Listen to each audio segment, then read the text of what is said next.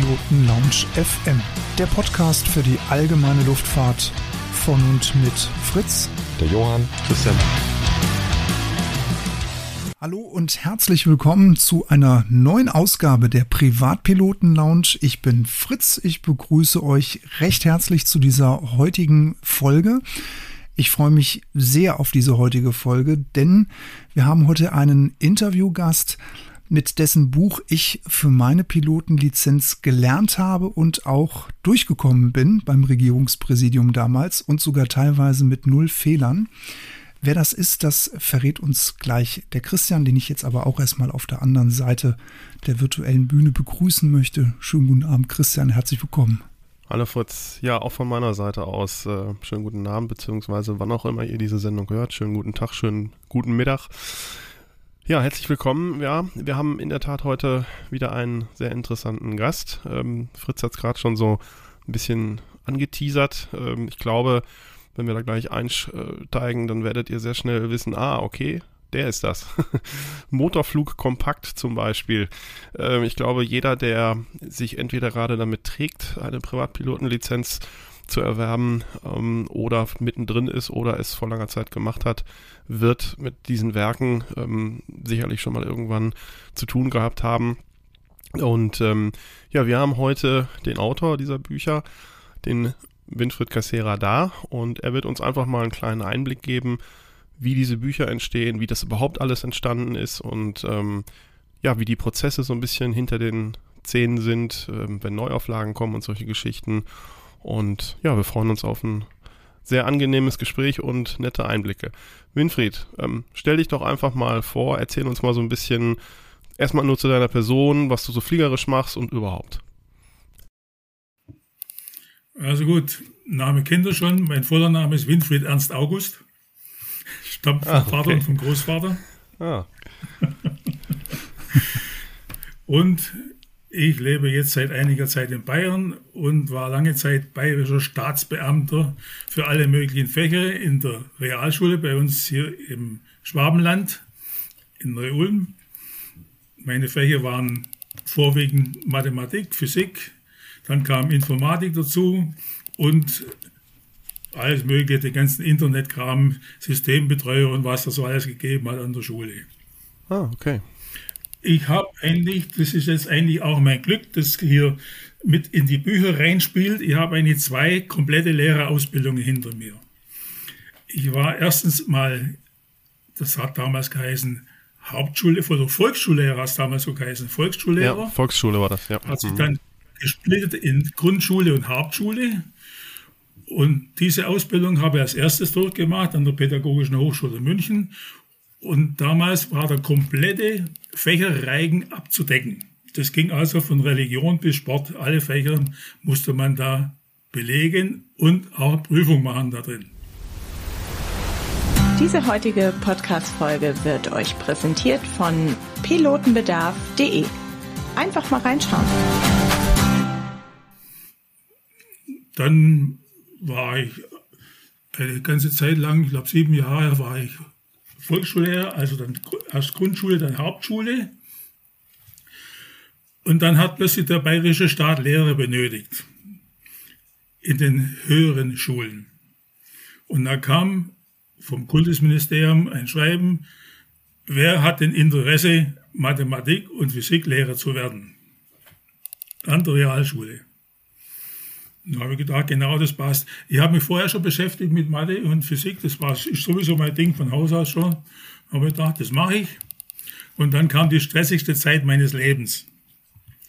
Dreieinhalb Jahre lang voller Dienst als Lehrer, nebenbei Studium, nebenbei immer wieder nach München gefahren, um, um sozusagen ein Kompaktpaket abzuholen von unseren Lehrern, Professoren und die mussten dann aufgearbeitet werden bis zum nächsten Mal. Ich habe es erst alle überstanden, dann auch mit Prüfung und so weiter. Wir waren anfangs, ganz Bayern hat 32 Leute zusammengebracht, die Interesse gehabt haben und neun davon sind durchgekommen. Teilweise haben sie es aufgegeben, weil das einfach bei manchen Leuten, haben gesagt, ich werde halt Mathelehrer, haben sie das gar so richtig vorstellen können. So, so ging es weiter. Und nebenbei kam die Fliegerei, die hat sich durch mein ganzes Leben durchgezogen. Bei mir gibt es zwei große Kategorien, die sich durch mein ganzes Leben durchziehen. Das ist einerseits die Musik und das andererseits die Fliegerei. Musik. Und die haben mir letzten Endes dann. Bitte? Musik hast du gesagt gerade? Wolltest du was sagen? Musik, Musik. Musik war ich sehr beschäftigt. Ich habe sehr früh angefangen, Instrumente zu spielen. Ging los mit Geige, dann kam Saxophon, Klarinette, an der Hochschule dann Bass und Klarinette und heutzutage habe ich auch noch zwei Keyboards hier rumstehen, wo ich gelegentlich spiele. Dann haben wir eine Band gehabt. Okay. Und das ist natürlich wow. sehr zeitaufwendig, die ganze Geschichte. Nebenbei, in Anführungszeichen, war ich auch als junger Mensch schon Segelfluglehrer. Und irgendwann hat es nur mal zusammengepasst, dass man praktisch als Fluglehrer damals von morgens Sonnenaufgang bis abends Sonnenuntergang auf dem Flugplatz war, als Lehrer tätig war, meistens ohne, ohne große Mittagspause. Und das war Samstag, Sonntag, okay. jeden Samstag, Sonntag. Und mit unserer Band hat man dann natürlich auch Samstag und Sonntag auftreten müssen. Bei Hochzeiten, Feiern, Vereins, Vereinskram, Tanz, Tanzabend und lauter so Zeug. Wir haben Tanzmusik gemacht. Das hat nicht mehr zusammengepasst und da musste ich mir entscheiden, entweder mache ich Musik oder Fliegerei, beides geht nicht. Mein Kumpel, der mit mir studiert hat und auch in der Band an erster Stelle mit dabei war, der hat sich für Musik entschieden, ist nebenbei geflogen. Ich habe mich für die Fliegerei entschieden und mache nebenbei Musik. Und dann kam die Geschichte mit den Büchern, die betreibe ich bis heute. Wann, so ging das äh, los. wann war das? Wann bist du angefangen mit den Büchern? Geburt bei der Fliegerei beschäftigt. Die okay. Bücher, die gingen los Anfang der 70er Jahre. So ging das los. Wow.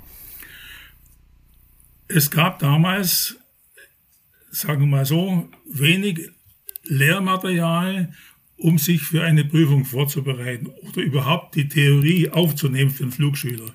Das haben die alten Lehrer gemacht, die sind zum Teil nur aus dem Zweiten Weltkrieg mit, ihren, mit ihrem Wissen dahergekommen und dann hat man nichts gehabt. Dann musste man Prüfung machen, dann habe ich zwei Flugschüler gehabt, die haben grundsätzlich fast nichts verstanden auf Anhieb. Mit denen habe ich Einzelunterricht gemacht und habe das alles aufgeschrieben. Und am Schluss habe ich fast das ganze komplette Theoriewissen auf Papier gehabt. Dann hat irgendeiner gesagt, das brauchst du nicht dauernd aufschreiben und dauernd, dann musste man damals alles kopieren. Die Kopiererei, das war eine umständliche Sache. Ich weiß nicht, ob ihr das noch kennt. Klar, auch. Mit diesen das waren noch die Matrizen früher, ne? Mit, oder? Mit, mit ja, die kenne ich auch noch, genau. Ja. genau. mit den Blaupausen, mit den Blaupausenkabierer, das war so äußerst ja. umständlich.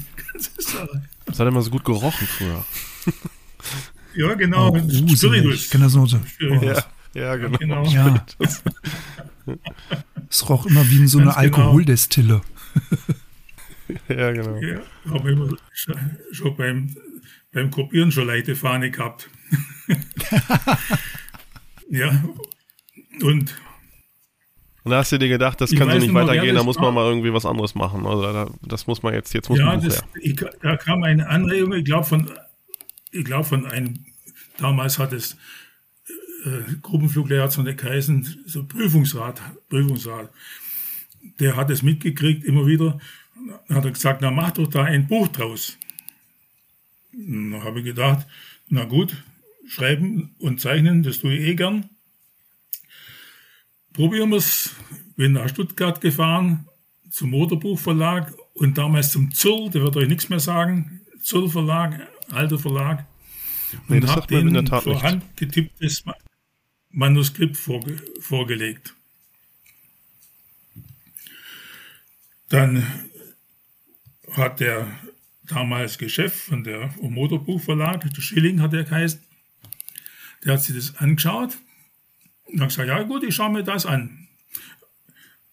Ein paar Tage später kriege ich einen Brief, Telefon war damals noch gar nicht im richtigen Gange ja, das könnte was werden, ich soll mal, soll mal vorbeikommen. Wenn wir nach Stuttgart fahren, habe ich mit dem Schilling unterhalten. Da sagt der Schilling, haben Sie das wirklich alles selber geschrieben? Ich sage ja. Dann sagt er, was ist denn das? das, das stimmt das wirklich hier der Präzision? Das heißt doch Präzision, was Sie da geschrieben haben. Dann sage ich, nee, das heißt Präzession. Dann war er ganz verblüfft, dass es Wörter gibt, die er nicht einmal kennt, die aber unsere Flugschüler praktisch dann schon oh Mann. Ja, cool. mit dem Katalog gehabt haben.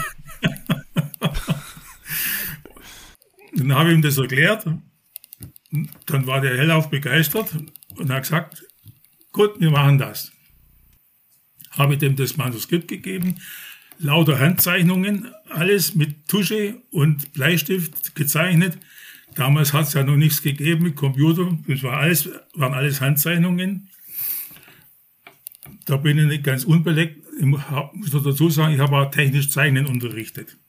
Also mit, mit Zeichnungen ging das ganz gut. Habe das mal so gegeben, die ganzen Tuschezeichnungen auf extra Blättern. Und dann kam die Verblüffung meines Lebens. Sechs Wochen später kommt der Postbote, bringt mir Päckchen, sind gedruckte Bücher da drin. Flug ohne Motor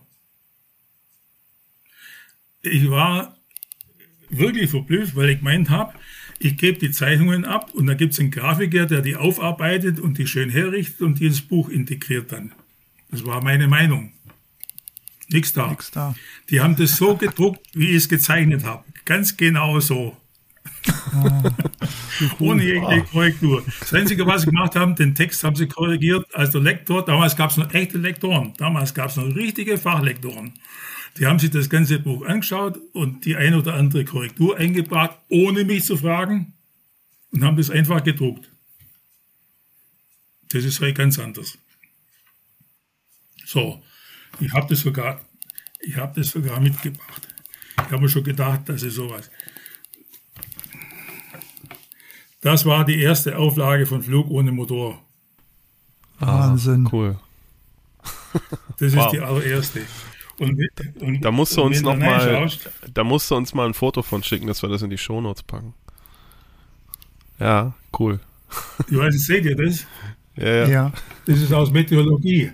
Handzeichnungen Ach, über oh Okklusionsbildung zum Beispiel. Alle Zeichnungen mit der Hand, mit der Feder gemacht. Alle. Wahnsinn. Also, also für unsere Hörer vielleicht an der Stelle, wir bemühen, uns da, wir bemühen uns darum, dass wir da ein paar Bilder mal äh, einstellen in die Shownotes. Weil das muss man, glaube ich, echt gesehen haben. ja. Stimmt, heute sind das ja so schöne Grafiken am Computer erstellt irgendwie, so schön bunt. Nee, das ist alles das wirklich, das ist alles mit komplett, komplett mit der Hand gezeichnet. Ich habe mir da zum Beispiel auch Mühe gegeben, so, so technische Zeichnungen anzufertigen. Hier seht ihr zum Beispiel sowas, auch mit der Hand gezeichnet. Funktionsweise. Ja. Da kommt die Geschichte ja, mit der Präzision. Ah, Zufall, cool. ja. Ja. Und das ist die Geschichte mit dem Wendezeiger. Also ja. alle, alle Zeilen komplett von Technik bis alles Mögliche waren da auf jeden Fall drin. So, so ging es los. So richtig von zu Fuß Und dann habe ich gedacht, na, bin ich gespannt, ob das jemand kauft. Und siehe da, das hat sofort eingeschlagen, weil es nichts auf dem Markt gab. Das hat sich rumgesprochen, ja, 0, nichts. Für ja. die Fliegerei spricht, Fliegerei spricht sich eh alles rum. Das Bei Fluglehrertagungen und sowas habe ich das Buch vorgestellt. Zack, zack, war das Buch, war das Buch in 0, nichts, war das auf dem Markt. So ging es los. Mhm. Mhm. Und okay, du hast jetzt gerade gesagt, das war dein erstes Buch. Ähm, wie sieht das heute aus? Äh, wie viele Bücher sind es jetzt seitdem geworden? Also wo stehst du gerade? Ich bin gerade dabei und habe vor zwei Tagen das, oder vor ein paar Tagen, deswegen habe ich gesagt, jetzt geht es einigermaßen, wo ich, mit euch gemeldet habe, wo ich gesagt habe, jetzt habe ich ja. einigermaßen wieder Luft. Habe ich ja. heute mal geschrieben, gell? Ja, genau. Da war ich beschäftigt mit dem und das ist jetzt die aktuelle Auflage. Okay. Flug ohne Motor. Mhm. Das ist mein Korrekturexemplar mit den ganzen, den ganzen Korrekturen da drin. Das mhm. ist jetzt doppelt so schwer wie die erste Auflage. Wahnsinn. Äh, weil du jetzt gerade sagst, Winfried, äh, Korrekturen. Wiegt jetzt ein Kilo. Wahnsinn. äh, weil du jetzt da, ich habe jetzt gesehen, du hast gerade draufgeschrieben, ähm, Korrektur. malst du dir dann auch in die Bücher immer die Korrekturen rein, dass du sagst, oh, das muss ich jetzt wieder verbessern, das muss erneuert werden? Nimmst du dann einfach einen Stift ja, und. selbstverständlich. Ähm, und ich sammle okay. das natürlich auch heutzutage auf dem Computer. Alle die Anregungen, die kommen. Heute ist es ja so, wenn da irgendein kleiner Fehler in dem Buch auftaucht, das Buch ist kaum auf dem Markt, ein paar Tage später, ein paar Wochen später, kommt der erste Leser schon und sagt, oh, da ist ein Tippfehler drin und da fehlt ein Komma und das könnte man vielleicht noch ein bisschen anders formulieren. Das sind also die sofortigen Rückmeldungen, die da kommen und die greife ich alle auf. Ich weiß also niemand zurück und sage, das ist besser wie oder Klugscheißer. Nee, ich nehme das alles auf und wenn einer nachfragt, ich, es gibt Stellen, wo die Leute einfach das nicht verstehen, was ich geschrieben habe. Weil es gibt ja komplizierte Sachverhalte da drin, Meteorologie mhm. und Navigation. Ja, ja. Und dann greife ich das auf und mache mir Gedanken, warum hat er das nicht verstanden und formuliere das um und versuche das nochmal auf eine andere Art und Weise zu erklären. Und deswegen kommen die Bücher gut an. Ja, das ist ja ein wichtiger Punkt, ne? weil ich sag mal, du, du hast ja gerade gesagt, dass es geht ja da um mitunter auch sehr komplexe Sachverhalte und gerade wenn jetzt Leute auch neu in dieses äh, Metier kommen, ähm, dann ist es ja genau, darum geht's ja, ne? also diese Sachverhalte runterzubrechen, sie verständlich zu machen, sie zu transportieren, weil das genau. ist ja das, was am Ende der Leser gerade ja von diesen Büchern erwartet. Ich habe das auch mal von dir vernommen, ähm, beziehungsweise da habe ich mich auch gefragt, oder du hast das mal irgendwo erzählt, dass du gesagt hast, okay, was ist jetzt, wenn zum Beispiel, ähm, wenn sich irgendwo was verändert, auch rechtlich und so, und dann gibt's Gesetzestexte und solche Geschichten. Das muss man sich ja dann auch alles anschauen, man muss das recherchieren und auch dann auch das muss man dann ja irgendwo wieder in eine verständliche Sprache übersetzen. Ne? Ja, das ist so. Machst du das alles da eigentlich alleine? Oder hast du ein ja. Team? Nein, es ist komplett alleine. Okay, wow. Was ich allerdings habe, das sind richtig gute Korrekturleser. Unter anderem ist es einer meiner Söhne, bei dem, bei dem hat der Gendefekt mit der Fliegerei auch durchgeschlagen. Ja, sowas Sehr aber auch. kenne ich so ein bisschen, nur ganz bisschen kenne ich das. ah, schön. Aber das ist ein schöner Gendefekt, oder? ja, sieht fast so aus, ja. Also, also, also auf jeden Fall, das ist einer von meinen Korrekturlesern.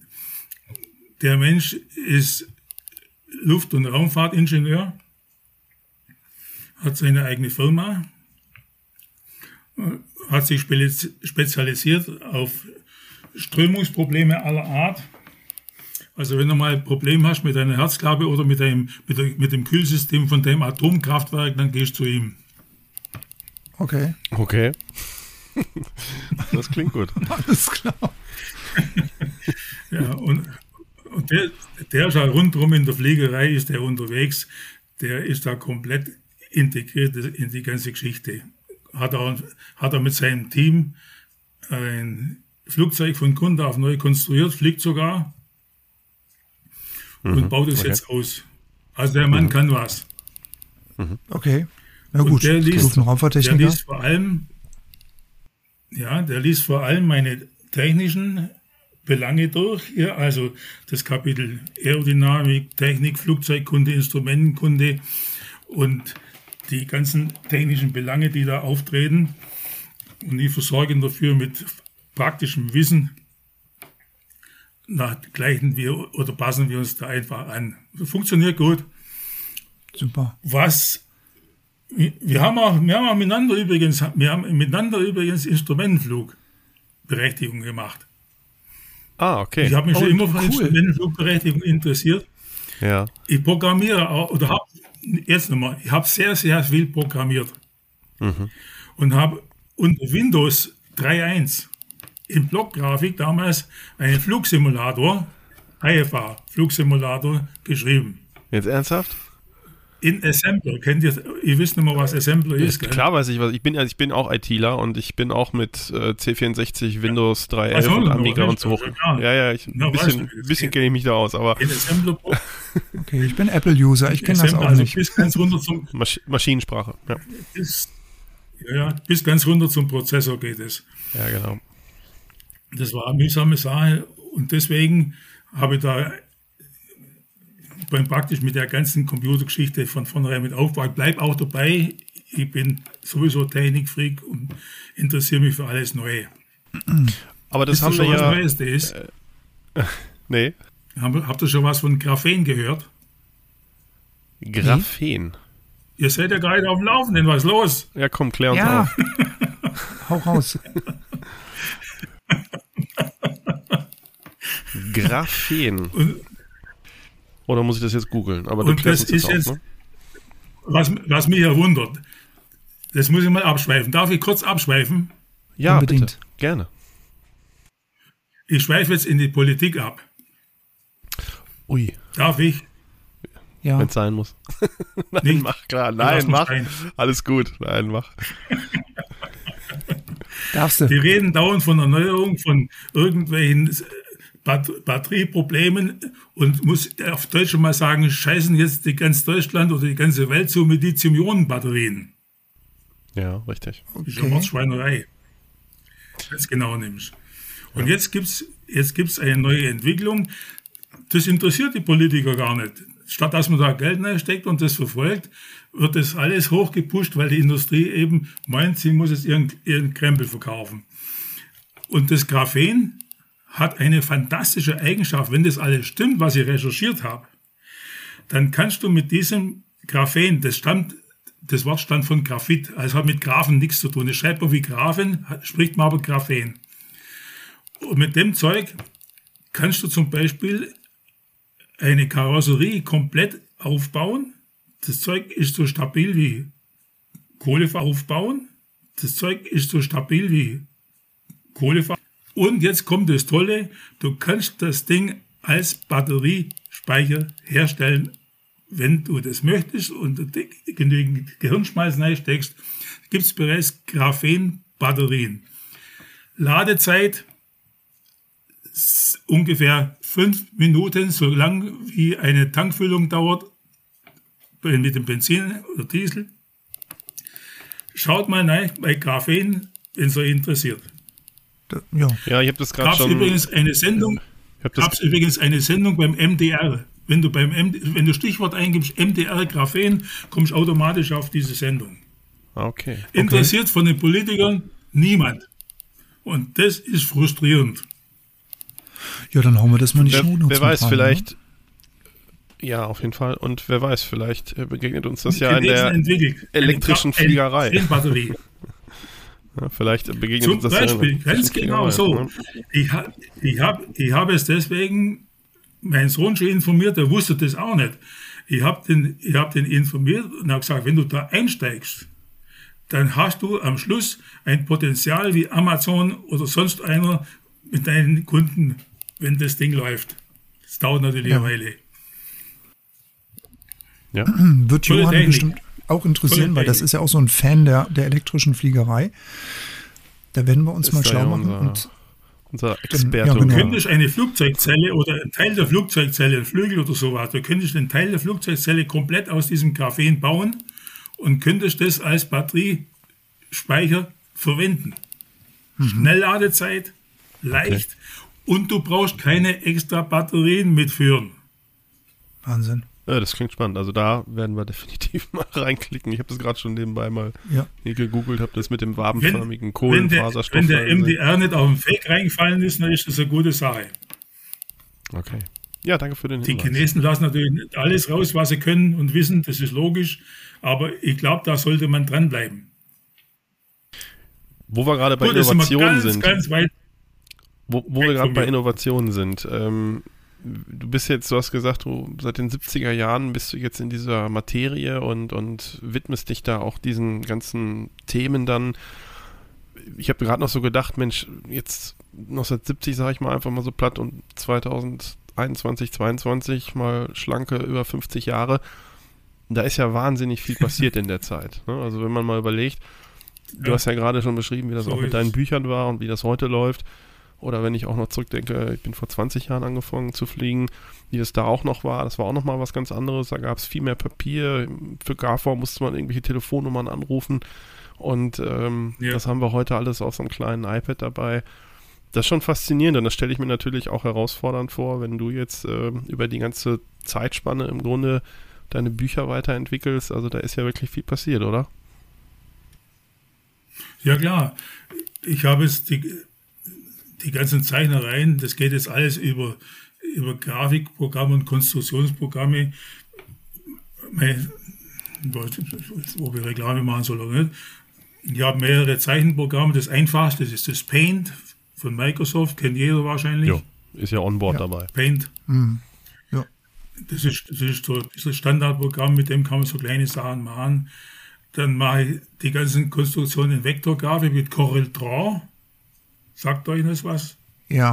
Corel Draw. Corel Draw. Ja. Corel Draw, Corel Paint dann noch, das gehört, noch, das gehört zusammen. Und wenn ich dann dreidimensionale Grafik, das konnte man früher überhaupt nicht machen. Das ging ja überhaupt nicht. Hier in, diesem, in diesen Büchern, da sind ja jetzt, warte mal, ich zeige da mal eins vielleicht, oder habt ihr das selber schon gesehen? Da gibt es diese,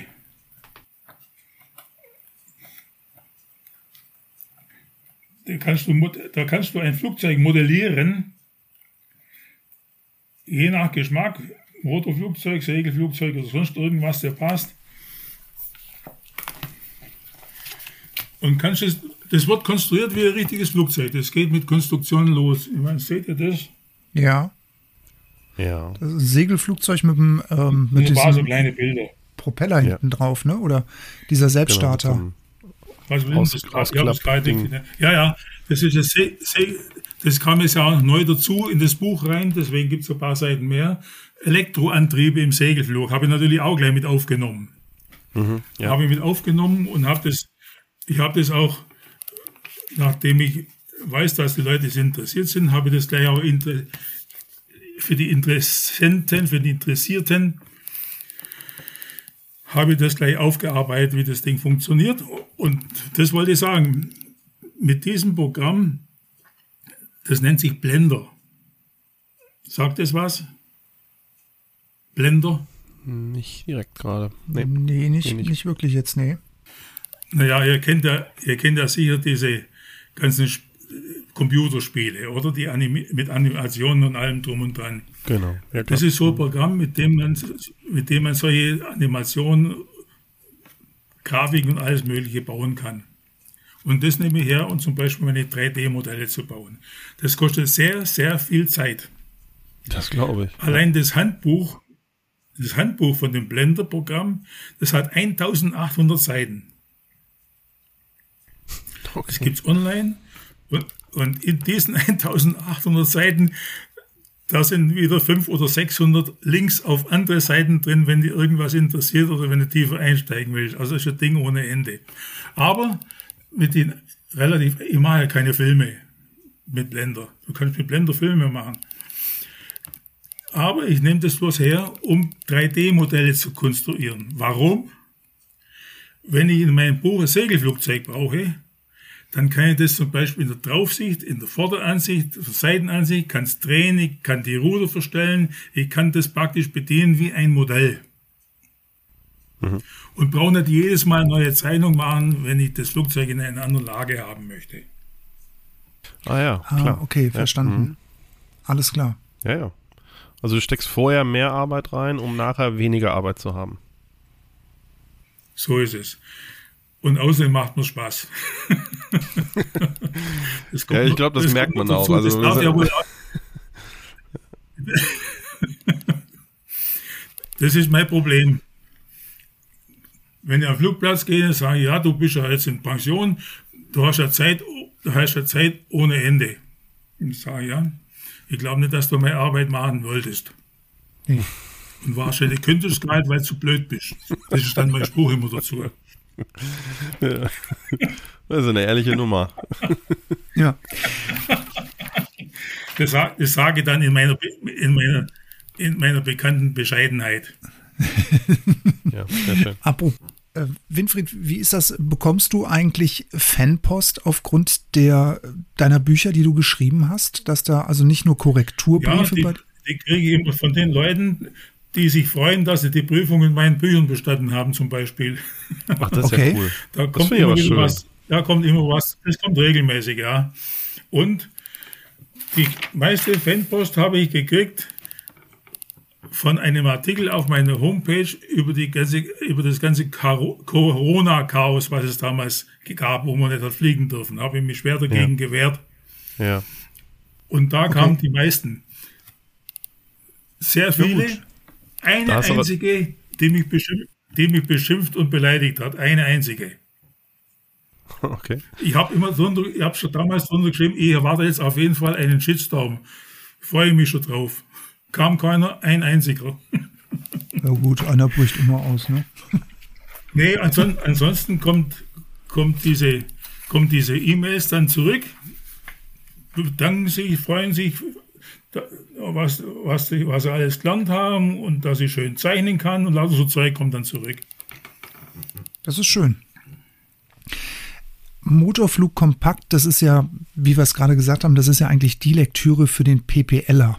Ja musst du dieses Buch jährlich überarbeiten aufgrund des Luftrechts und damit natürlich auch die anderen, ja, also sprich für außenlos. Okay. Das, das, ist, das ist eine permanente Sache. Weil da ändert sich dauernd irgend, irgendwas und wenn es äh, äh, mehrere Dinge sind, dann sammle ich die immer und arbeite das natürlich in die nächste Auflage mit ein wenn es aktuelle Dinge sind, wie zum Beispiel bei Segelflug, das Sera oder was das alles, oder nee, das SBL, na, wie heißt das schnell wieder? Sailplane Rulebook. Mhm. Wo das rausgekommen ist, da war das zu spät fürs Buch. Das steht dann auf die Homepage, dass die Leute auf dem Laufenden sind. Ansonsten ist es, wie gesagt, eine permanente Sammlung.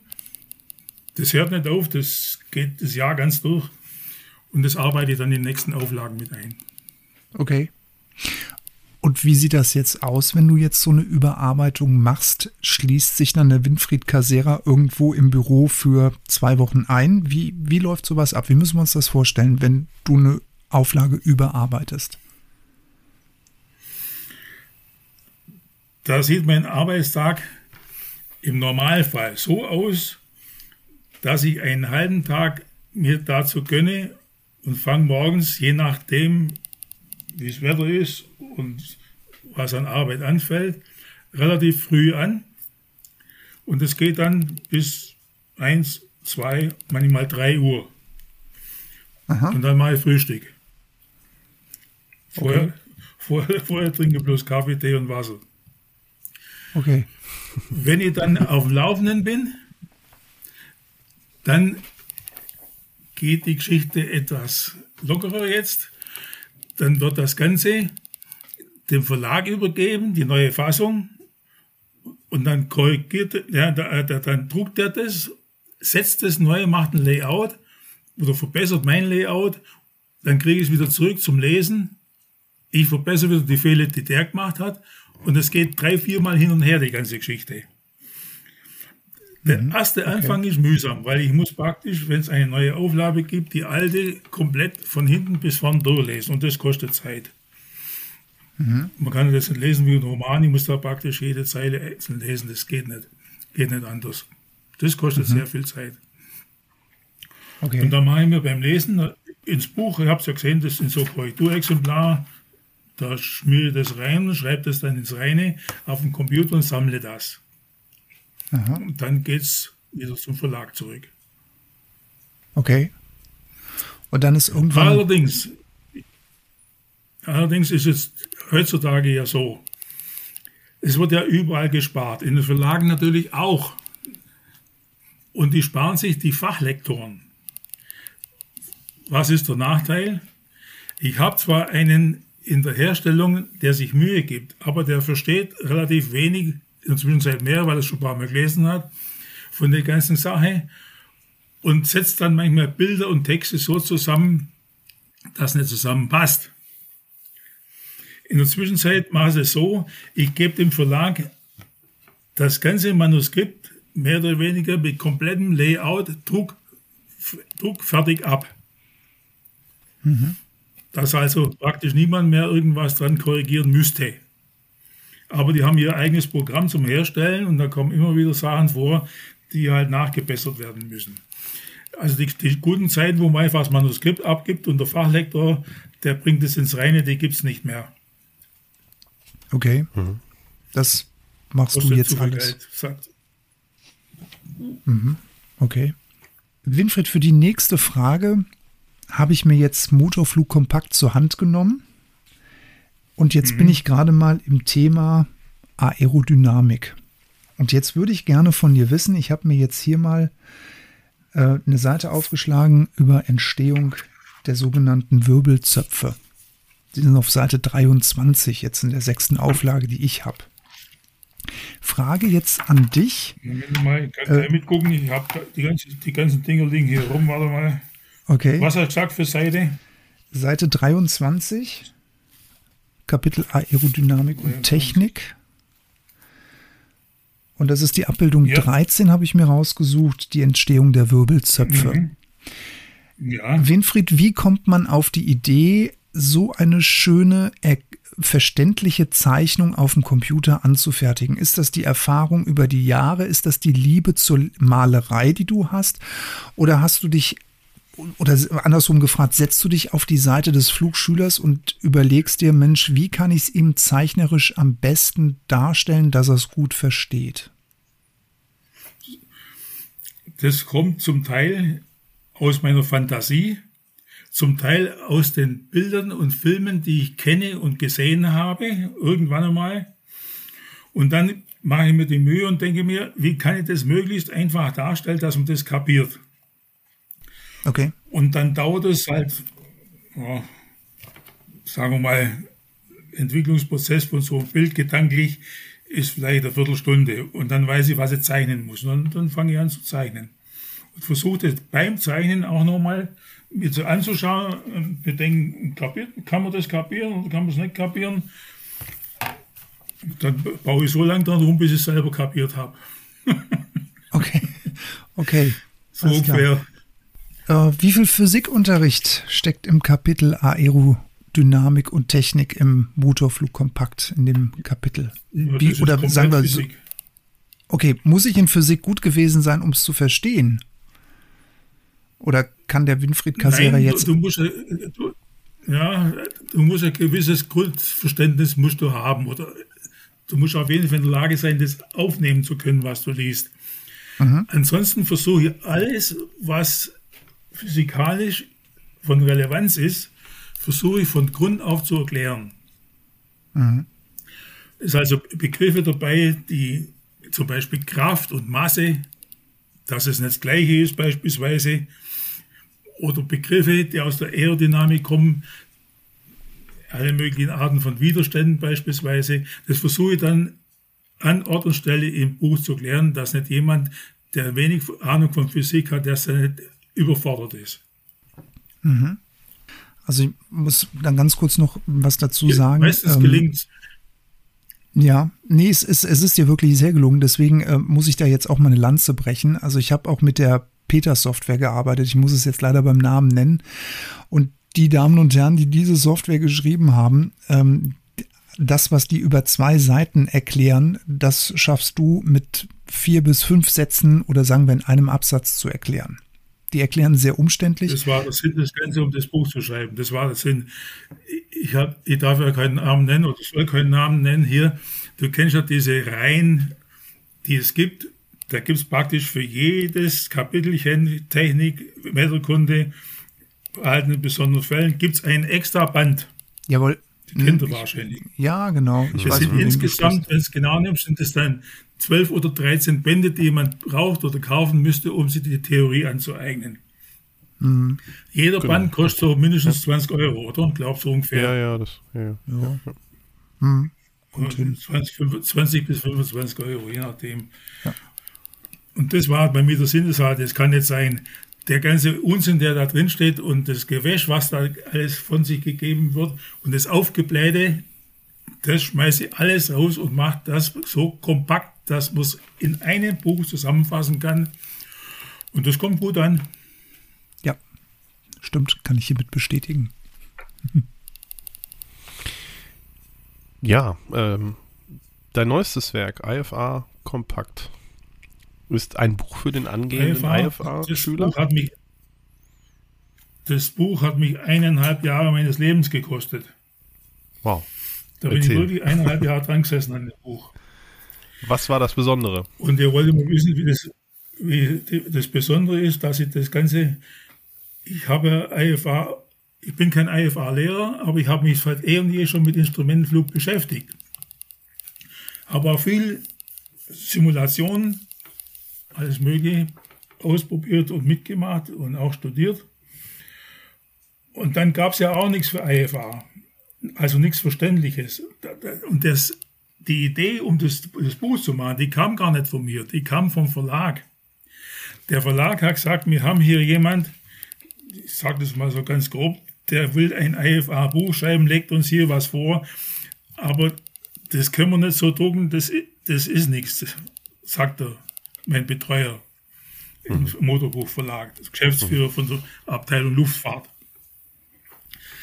Da ging das ein paar Mal hin und her, sagte, schreib doch das Buch und der sagt dann glatt zu mir, wenn du ein einfaches Buch schreibst und der Name Casera steht drauf, dann verkaufen wir das auch. so. Das ist ein Argument. Dann ich mir, also, Wo Casera draufsteht, ist Casera drin. Ja. Ja, ist gut. Ich habe ja gewusst, was da auf mich zukommt. Ich kenne ja den IFA-Stoff. Wer schon mal eine IFA-Prüfung gemacht hat, der weiß, was da los ist. Habt ihr schon mal eine gemacht? Nee, aber ich beschäftige mich auch sehr intensiv damit. Ja. Also wenn du zur, zur Theorieprüfung gehst, die ganze Theorieprüfung hat damals ja eine komplette Woche gedauert mit den ganzen Fächern. Wahnsinn. Das sind ja unendlich viele Fragen, die da, die da gestellt werden. Und das habe ich jetzt dann gesagt, irgendwann habe ich dann gesagt, okay, ich fange mal an. Dann habe ich angefangen mit dem Buch und habe mich an dem Syllabus natürlich von der EASA orientiert. Punkt für Punkt habe ich das abgearbeitet, das ganze Zeug. Und nach ein paar Wochen ruft der Berden er vom Verlag, Motorbuchverlag, ruft an und sagt, wie lange brauchst du denn noch, bis das Buch fertig ist? Dann sage ich in meiner Einfalt, ja, schon ungefähr vier, fünf Monate, habe ich da gesagt damals. Vier, fünf Monate. Okay. Macht er doch glatten Termin nach fünf Monaten, Herausgabe, IFA. Ich habe es damals schon IFA Kompakt genannt, weil die anderen so heißen. IFA Kompakt kommt, weiß nicht mehr wann, am so und so vielten kommt es raus auf den Markt. So ist, und dann war ich verblüfft, jetzt habe ich nämlich einen Termin gehabt und dann war ich unter Druck und habe tatsächlich versucht, den Termin einzuhalten. Ist mir nicht ganz gelungen. Zwei Monate später habe ich es geschafft gehabt, weil das ist unheimlich viel. Die meiste Zeit hat gedauert, um mich selber von meiner damaligen Instrumentenflugausbildung wieder aufs Laufende zu bringen. Da gibt es ja jede Menge neue Instrumentierungen, da gibt es jede Menge neue Verfahren vor allem. Die Instrumentenverfahren haben sich ja grundlegend geändert. Hm.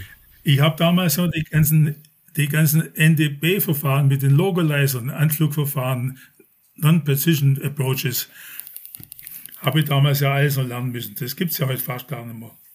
Heute geht's, geht erst das Ganze auf die, auf die äh, GPS-Verfahren auf. Ja. Precision-Based äh, Navigation, PN, PBN und RNP-Verfahren. Und die gab es ja damals alles nicht. Aber ich habe den Vorteil gehabt, ich habe nach, nach meiner Ausbildung muss ja jedes Jahr einen Checkflug machen. Und habe einen super Lehrer, der mich da aufs Laufende gebracht hat, praktisch, und das habe ich dann theoretisch nachgearbeitet. Die ganze Geschichte, ja, ich schätze mal so, habe ich für das Buch etwa 4000 bis 5000 Seiten gelesen. Das ist eine Ansage. Um mich selber, ja, um mich selber praktisch aufs, Lau aufs Laufende zu bringen. Ja, ja. Das machst du bloß, wenn das Spaß macht. Wenn das jetzt keinen Spaß macht, dann drehst du durch. Ja, aber das ist ja, ja, das, natürlich. Das ist das Schöne, weil mir das richtig Spaß macht. Ja. Aber das zieht sich ja bei dir überall durch, ne? Weil ich habe dich ja eben auch gefragt, machst du das eigentlich alles alleine oder hast du ein Team? Und du sagst, nö, ich mach das alleine. Da war ich ja schon ziemlich baff und ähm, wenn man sich dann im Grunde auch mal wirklich mit dem, mit dem eigentlichen Material, was da drin steckt, auch beschäftigt, dann, ja, dann wird einem auch klar, welch, welche Bandbreite das hat, ne, wenn man das alleine macht. Und, äh, und wenn man es dann ja dann noch äh, in den eigenen Stil umsetzen will, sodass es die Leute am Ende auch verstehen, dann muss ich halt richtig, richtig im Thema sein. Ne? Das ist einfach, äh, ja. dann muss ich mich beschäftigen und dann kann ich es eigentlich auch nur, wenn ich, wenn ich Spaß dran habe, weil sonst funktioniert es eigentlich so, ja, ja sowieso nicht. Ne? Ja, so ist es. Ja, es gibt schon ein paar Leute, die ab und zu mir immer wieder mal was zukommen lassen oder mal meinen, das können wir so oder so machen. Und dann lesen wir das durch und dann denke ich, das kapiert ja kein Mensch. Dann schreibe ich es auf jeden Fall, nehme das auf, geistig auf und versuche es dann einzubauen, wenn einer hm. was nicht verstanden hat. Das haben wir vorhin schon gesagt. Ja, genau. Da wollte ich auch noch mal ganz kurz drauf äh, hinaus oder noch mal ein Stück zurück. Ähm, ich habe das eben schon mal so kurz. Oh ja, da sehe ich gerade noch eine Frage. Da steht bei dem IFA, steht, hat, hat, hat jemand gefragt von euch, warum, was hast du da geschrieben? Äh, warum dann nochmal Human, Human Performance noch einmal eingebracht worden ist. Genau, das, das wäre jetzt auch noch, das wäre noch mal eine Frage, weil es ja im Grunde. Äh, warum muss man das denn noch einmal machen, nachdem genau. ich von vornherein gesagt habe, ja. das IFA Kompakt baut auf Motorflug kompakt auf. Also ohne die Grundlagen genau. von Motorflug kompakt brauchst du das Buch gar nicht anfassen. Hm. Warum ich das gemacht habe? Weil der Syllabus von dem IFA, der ist etwas, was heißt etwas, ordentlich umfangreicher als der von dem normalen PPL. Vielleicht habt ihr das angeschaut. Ich weiß, kennt ihr das Buch überhaupt? Hast du schon mal in der Hand gehabt?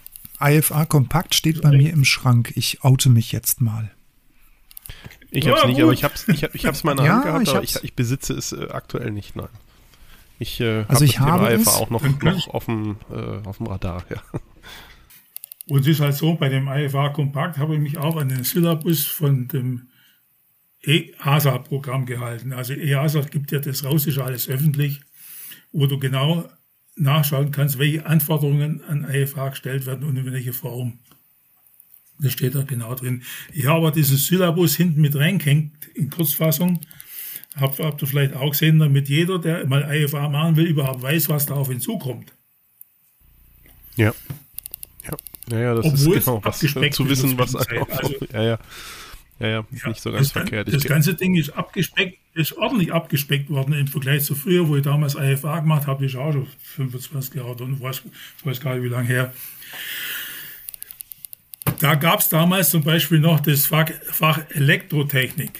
Ja, klar. Da das musstest du dann äh, im Rahmen der, der IFA-Ausbildung, gab es das?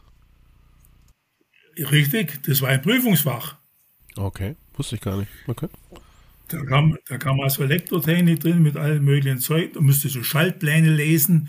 Ich kann mich noch erinnern, das war ein, Schalt, äh, Schaltplan von der Beach Barren, der da drin war, den musstest du lesen können. Lauter so, lauter so Zeug haben die damals abgefragt und das Fach elektrotechnisch praktisch verschwunden. Das ist mit, in, in kleinem Umfang ist das in Technik mit aufgegangen. Und das war halt damals so, dass du dich hättest von Prüfungen befreien lassen können, wenn du Fachwissen gehabt hast, weil es eben so viel war in den Prüfungen. Natürlich habe ich einen Antrag angestellt ans Luftfahrtbundesamt. Warum? Ja, ich, habe Mathe- und Physikausbildung und bin Physiklehrer bei uns an der Schule. Schreibst Luftfahrtbundesamt. Das kann man nicht akzeptieren. Sie sind kein diplomierter Physiker. So. Da musste dieses, mhm. musste dieses Fach, wo dann gefragt worden ist, wie verhalten sich Nord- und Südpol bei Magneten, wie fließt der Strom im Wechselstrom, im Gleichstrom und so weiter. Solche, solche Fragen waren da drin. Da musste halt die Prüfungen einen halben Tag in Elektrotechnik auch noch mitmachen. Das ist Gott sei Dank jetzt vorbei. Ja, weil ich denke ja auch, es ist, glaube ich, auch ganz loben. sinnvoll. Ich habe mich selber loben, in Elektrotechnik habe ich 100% gehabt. ähm, wow. Aber ich denke halt auch, dass es schon der richtige Weg ist, dass man, dass man von den Leuten nicht verlangt, wie jetzt am Ende, ähm, ja, ich sag mal, so ein Schallplan von, von irgendeinem Gerät äh, am Ende funktioniert. Man muss natürlich schon wissen, was so die Basics sind und, und Zusammenhänge verstehen. Ich denke, das waren dann schon auch ganz gute reformierende Dinge in die richtige Richtung, glaube ich. Ne? Ja, da hat man das, man hat ja das in Root Basic dann versucht, noch einfacher zu machen. Ich weiß nicht, ob ihr, kennt ihr das, oder? In Root ja, Basic ja. Wir haben uns da ja Basic. auch schon mal mit beschäftigt und äh, beziehungsweise ja, auch ja. Das ist ja abgeschafft. Ja. Hm, ja. Weil, es, einziger Blödsinn ist. Bloß, bloß auf Strecke einfach auflegen, dann schon starten und landen. Das ist natürlich Unsinn gewesen. Hm. Ja. Gibt es nochmal. Wilfried, ich habe noch mal eine Frage, die ich äh, bei dieser ganzen Thematik, ich habe das eben auch schon mal so, so ansatzmäßig, ansatzweise gefragt. Die ganze Geschichte, du hast ja dann auch viel mit Behörden, Verbänden, Organisationen zu tun. Ich sage jetzt mal als Beispiel, wenn es ums Thema Lufträume geht und Luftrecht, äh, Luftfahrtbundesamt, DFS vielleicht. Hast du da auch überall entsprechende Drähte in Ansprechpartner oder wie, wie muss man sich das vorstellen? Ja, habe ich gute Kontakte, ja habe ich gute Kontakte. Ich war ja früher zeitlang oder lange Zeit war ich Gruppenfluglehrer im Luftsportverband Bayern. Und da hast du automatisch Kontakt mit Behörden und allen möglichen Interessenvertretern von allen möglichen Fächern und unter anderem natürlich auch zum Luftamt. Südbayern ist es bei uns gewesen. Dann war ich zeitlang Landesausbildungsleiter in Bayern. Mhm. Da gibt es natürlich, geht es dann noch eine Stufe höher mit den Leuten. Die Kontakte hatte ich damals alle noch. In der Zwischenzeit sind die nicht mehr so notwendig, weil du praktisch alles im Internet findest. Mhm. Alle Fragen, die du so hast, bis auf ein paar ganz spezielle, die könnte das Internet eigentlich beantworten. Aber es ist natürlich mühsam, das so zusammenzuglauben. Ne?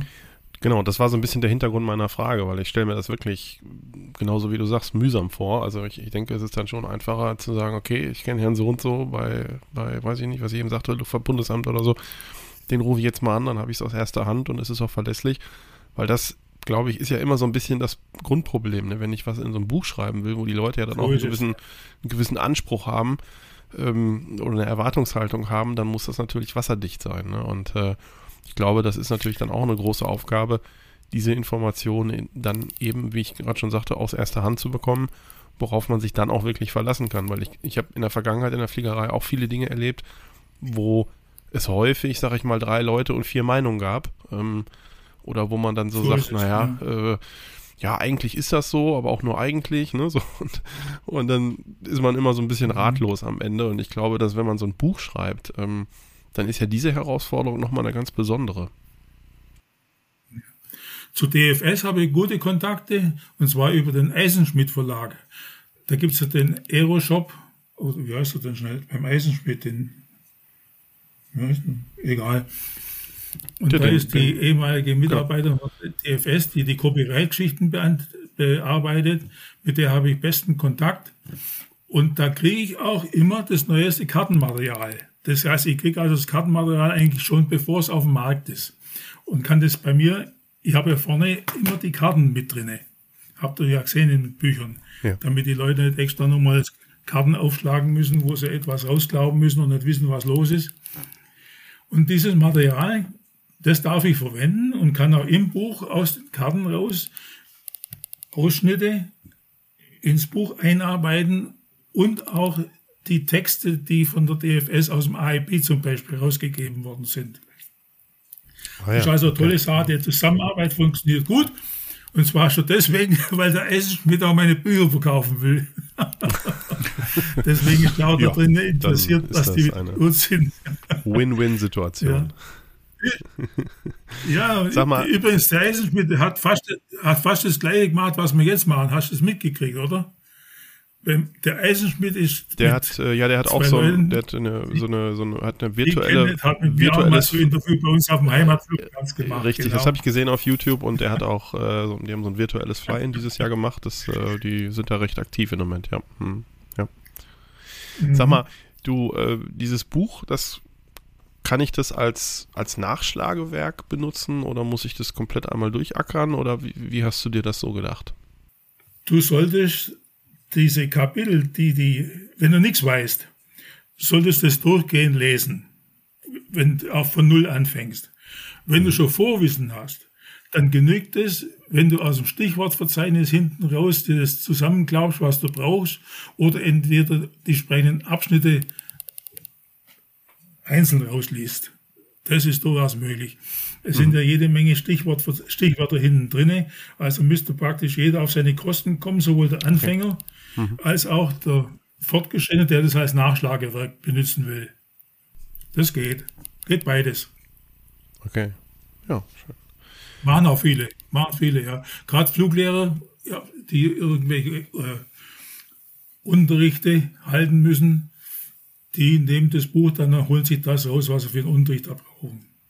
Hm, okay.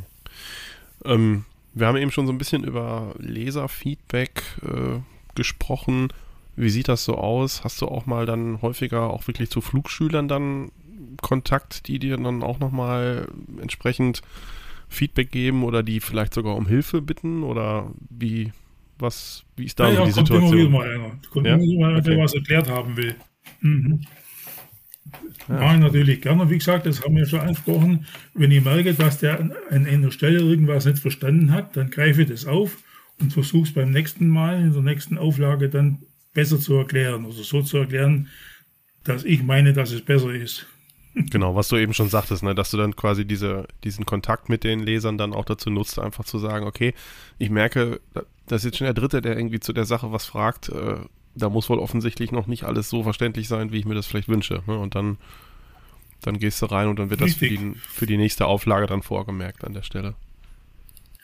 Und, und meine Leser, die entdecken natürlich auch die kleinen Fehlerchen oder irgendwelche Unstimmigkeiten, die da drin sind. Das geht halt, das geht ja sehr schnell, das wisst ihr ja, wenn man mit Textverarbeitungsprogrammen arbeitet und versucht, einen Abschnitt irgendwo anders hinzukopieren, da geht irgendwas verloren oder stimmt der Wort oder sonst was nicht mehr. Es ist die Hölle aus meiner das. Sicht. Ich greife das, genau, so. ich greife das dann auf und dann sagt, ja. ja, genau. Gott, das ist eine geschrieben, Moment mal, das heißt nicht Paragraph 6, sondern Paragraph 13. Ich gucke nach, jawohl, der hat recht. wow, okay. Dann korrigiert den, korrigiert den Fehler.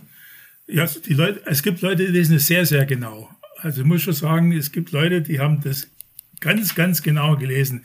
Die finden einen überflüssigen Bindestrich in einem Wort, was zum Beispiel getrennt wurde und in der Produktion dann übersehen worden ist, die finden die den Bindestrich und, und melden mir das.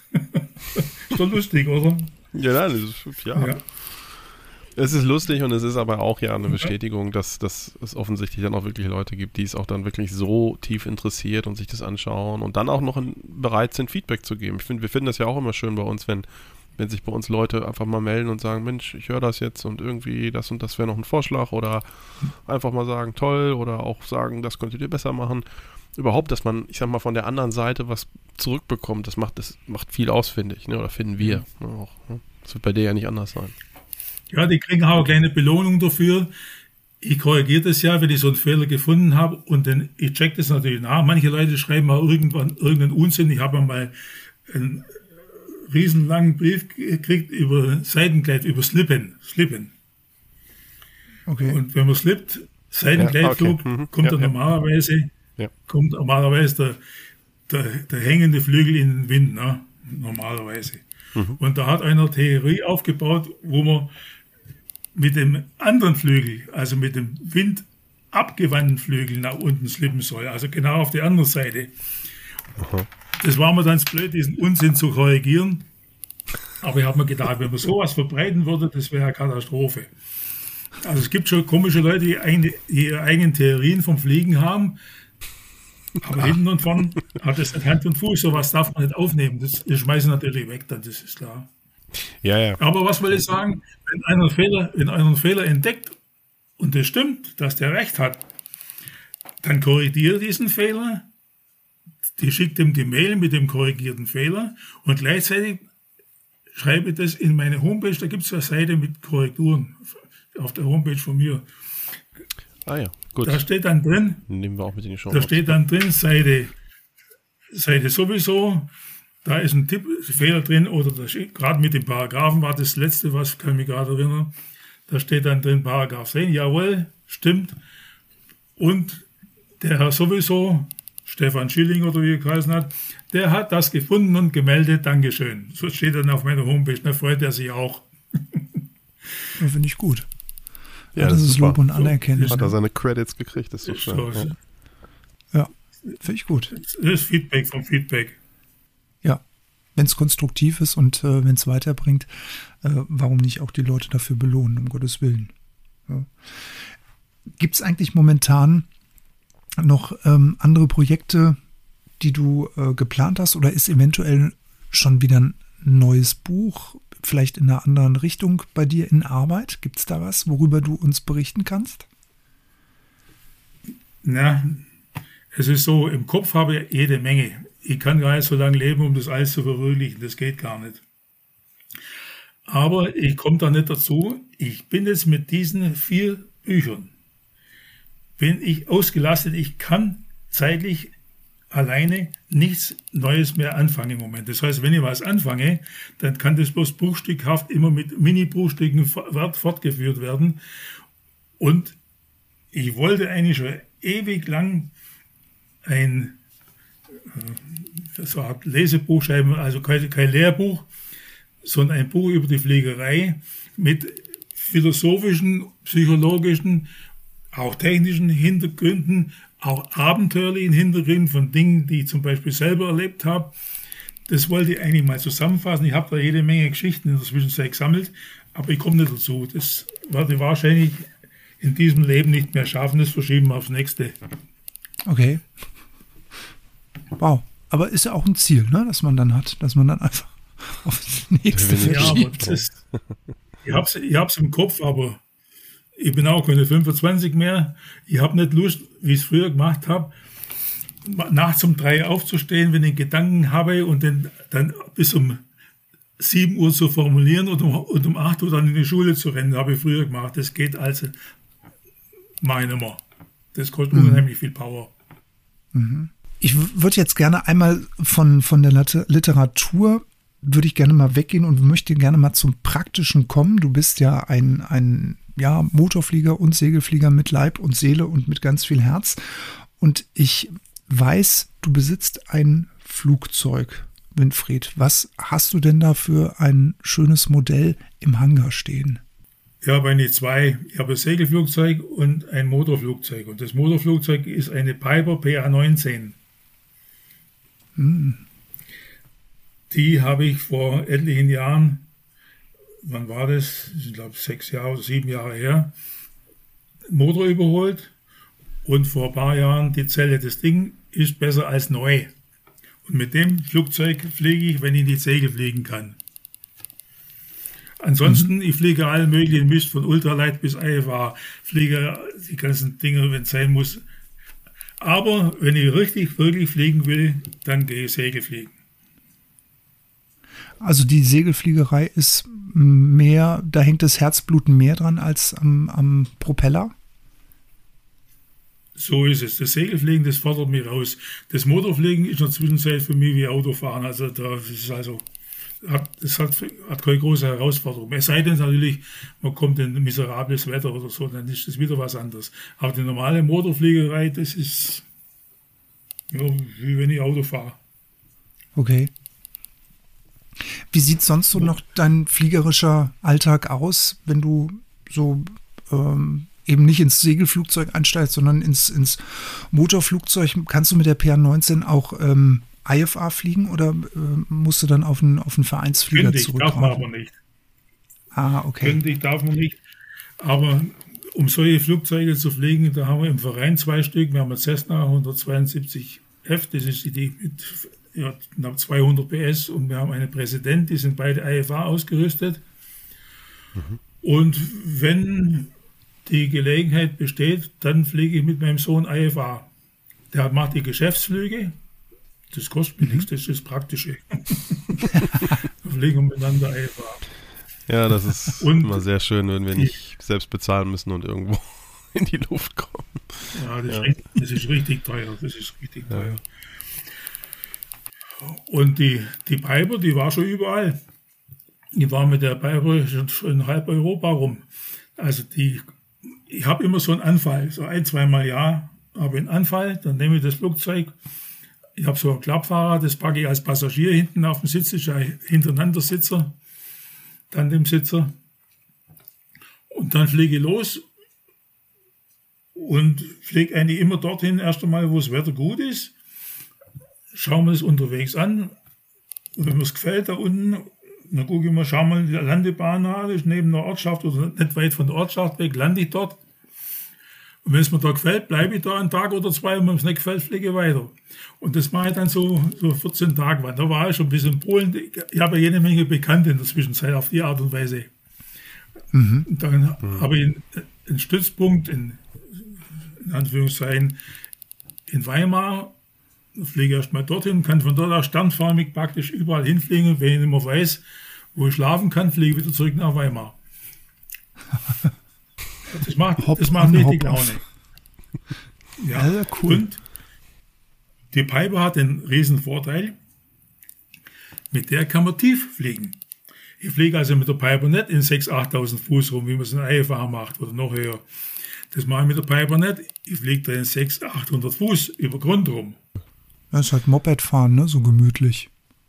Ja, man da, sieht halt was noch. Das ne? siehst das du halt noch ja, ja da, siehst du, da, siehst du, da siehst du die Details, da kommt auch die Landschaft richtig raus.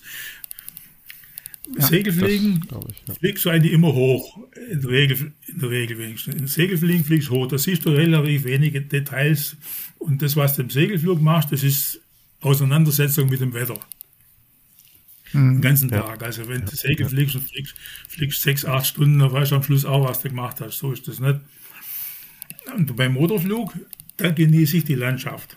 Die Landschaft und die Leute, wenn ich lande, unterhalte mich mit denen. Ich darf schon gar nicht mehr sagen, wie ich heiße, was heißt du gleich, halt mal, du hast das Buch geschrieben, komm, schreib mal hier. das, so geht es dann meistens doch, los auf dem Flug. Ist doch auch schön. Ist doch auch schön. Na klar, ist das finde ich gut. Ja. Finde ich schön.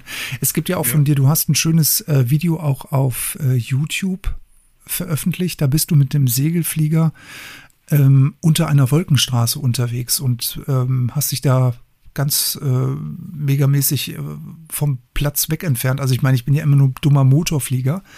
Äh, ich habe dann auch erstmal gelernt, dass es Wolkenstraßen gibt in der Segelfliegerei und dass man sich dann darunter eben langhangeln kann.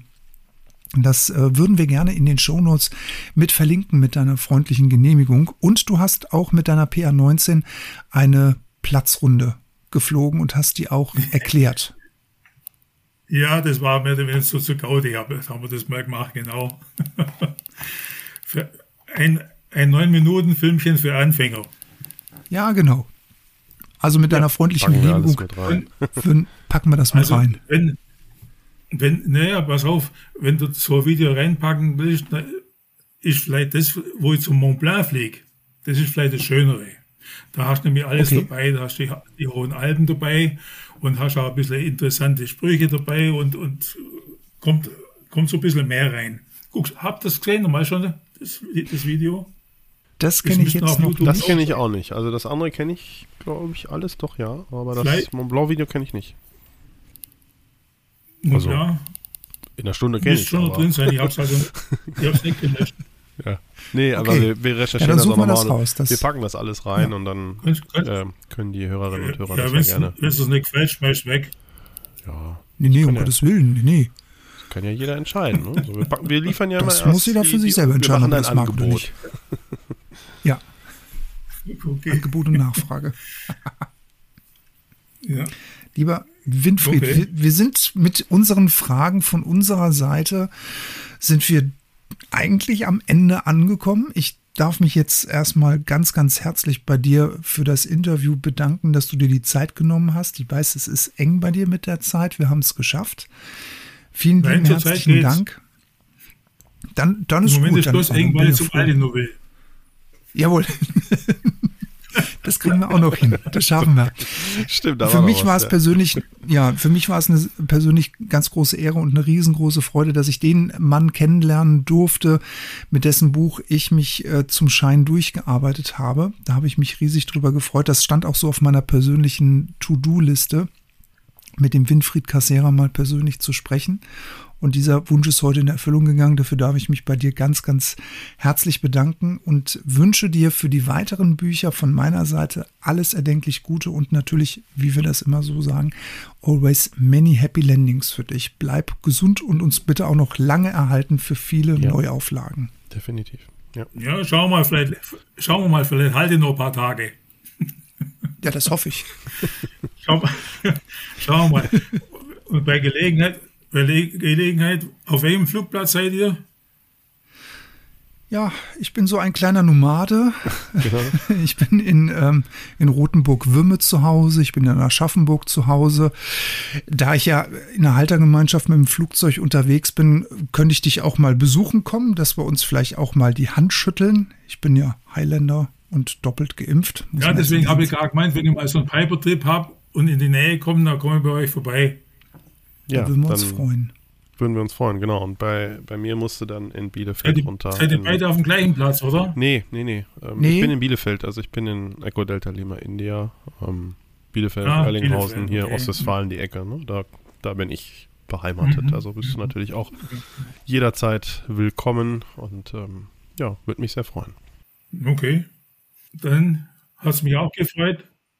Ja, ich kann eigentlich nur noch sagen, noch auch von meiner Seite aus nochmal vielen Dank. Hat mich auch sehr, sehr gefreut, dass wir ja diesem Namen, den, was ich eingangs ja gesagt habe, viele von uns kennen, ähm, auch mal jetzt so ein bisschen einen, Einblick gegeben haben. Nicht nur die Stimme, sondern auch einen, tieferen Einblick, äh, was dahinter steckt, äh, der Mensch und auch so ein bisschen die, die Arbeit, die da drin steckt und wie das alles äh, dann am Ende in, in so ein Buch mündet. Ich hoffe, es war ein bisschen interessant für euch und wir würden uns freuen, wenn ihr im Grunde auch dann, wenn ihr sagt, Mensch, das ist eine nette Sache, uns vielleicht auch mal eine Bewertung oder auch eine, einen Kommentar schreibt, irgendwie bei iTunes oder Spotify und bei den ganzen anderen Plattformen, wo man uns so finden kann. Oder ansonsten auch wie immer hier nochmal der Verweis, Telegram-Kanal und Gruppe, ähm, wo es auch jetzt, da fangen wir gerade mit an, beziehungsweise wenn ihr das hört, dann wird das schon ein bisschen vorangeschritten sein, äh, die Hörerreise 2022 planen. Das äh, ist jetzt gerade so ein bisschen in der Überlegung und Planungsphase. Wird so Ende Mai sein. Wie gesagt, hier nochmal der Hinweis, ähm, wenn es euch grundsätzlich interessiert, was wir da machen, dann spätestens jetzt da vielleicht mal aufschlagen. Das seht ihr dann alles oder die Links äh, findet ihr alles auch auf unserer Internetseite. Sowie dann natürlich auch Facebook äh, und andere Plattformen, wo wir regelmäßig mal ergänzendes Material veröffentlichen. Die Shownotes haben wir jetzt diesmal schon sehr häufig angesprochen. Das ist diesmal relativ viel. Das packen wir alles da rein. Also wer nachher sagt, äh, das möchte ich mir alles mal in Ruhe anschauen, dann findet ihr zu Winfrieds Werken und dem begleitenden Material drumherum alles dann bei uns entsprechend auf der Webseite unter der Episode, wo ihr dann direkt dorthin kommt. Und ansonsten freuen wir uns natürlich auch immer sehr, sehr über das Feedback per E-Mail. Feedback at privatpilotenlaunch.fm. Ähm, da kommt auch inzwischen mehr und das ist auch sehr, sehr schön. Ähm, das ist von bis, das sind Anregungen, es sind einfach mal, ich wollte mich mal melden und da freuen wir uns sehr drüber und das ist ja das, was ich eben auch schon sagte.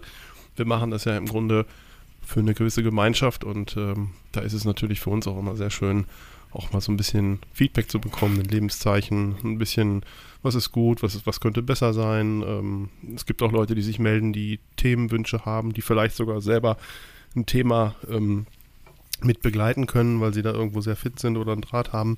Da freuen wir uns sehr drüber. Also in diesem Sinne, macht's gut, bis demnächst und von meiner Seite aus always many happy landings. Genau. Vielen herzlichen Dank. Bis zum nächsten Mal. Always many happy landings. Bis dann. Ciao.